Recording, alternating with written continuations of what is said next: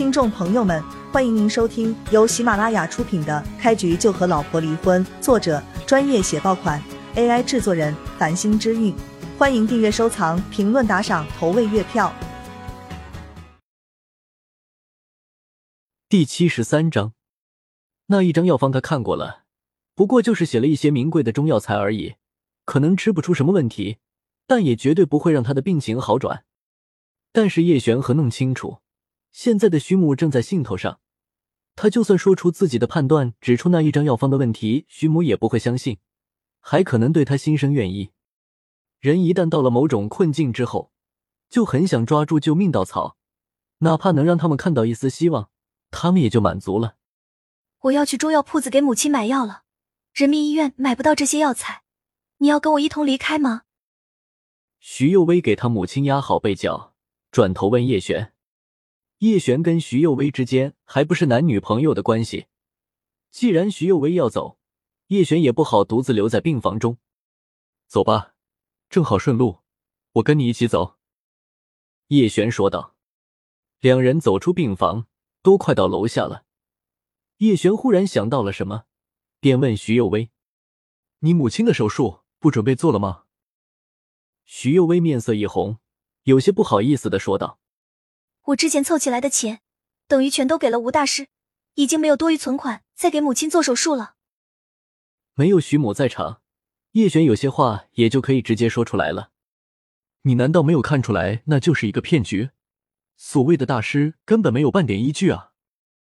可我也只有这个办法了，我总不能看着母亲去死吧？徐幼薇说着说着，就红了眼眶，赶紧掏出纸巾擦掉眼泪。叶璇将先前那张银行卡掏出来，递给徐有为：“这里面还有九十多万，你可以再给我写一张欠条。你先拿去给你母亲做手术，有了再还我。他的病不能拖。”徐有为很赶紧叶璇，但他不能接受这么大一边钱。他跟叶璇非亲非故，不想承受这么大的恩惠。你帮我的已经够多了，我不能再麻烦你，还是算了吧。徐幼薇摆了摆手，将银行卡推了回去。这个年头不喜欢钱的人，叶璇还真是少见。不过这也坚定了他的看法：徐幼薇果真是个好女孩。既然徐幼薇坚持不要银行卡，叶璇一时半会儿也没有太好的办法。两人在医院门口分开，徐幼薇找了一辆共享单车，朝着最近的中药铺子骑过去。叶璇本来想送他一程的。但是徐幼薇不愿意，他不想将自己无助的一面过多暴露在外人面前。虎子，你帮我盯住一个人，叫五鬼手，我怀疑他是个江湖骗子。回到车上，叶璇赶紧给虎子打了个电话。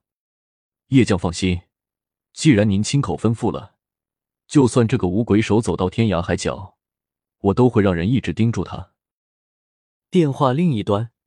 传来虎子斩钉截铁的声音，叶璇挂断电话，坐在车中沉思了片刻，还是认为徐母必须做手术，再拖下去，他的病情恐怕更不容乐观。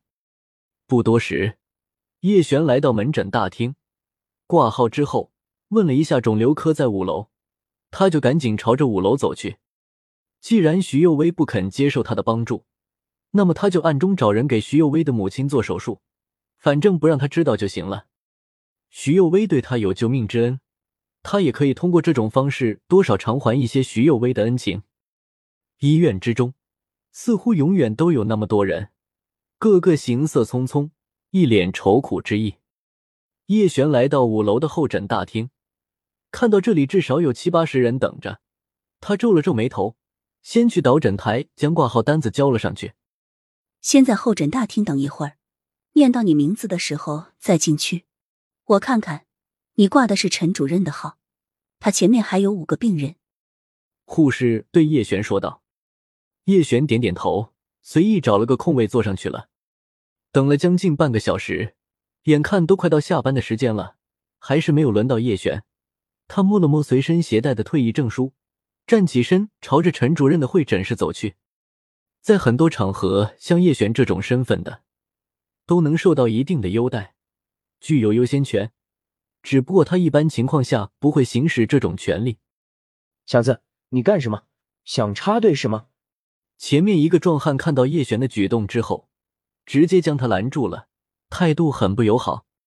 叶璇眉头一皱，想到这是在医院，也就压低声音解释道：“不好意思，我赶时间，想进去问问陈主任下午能不能帮忙做个手术，问一句就走了。”那个壮汉从鼻孔里发出一道冷哼，不屑的说道：“怎么，你的时间是时间，我们的时间就不是时间了吗？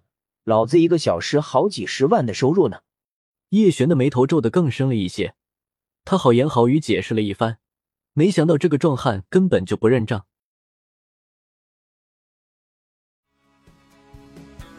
听众朋友们，本集已播讲完毕。欢迎您订阅、收藏、评论、打赏、投喂月票，下集更加精彩。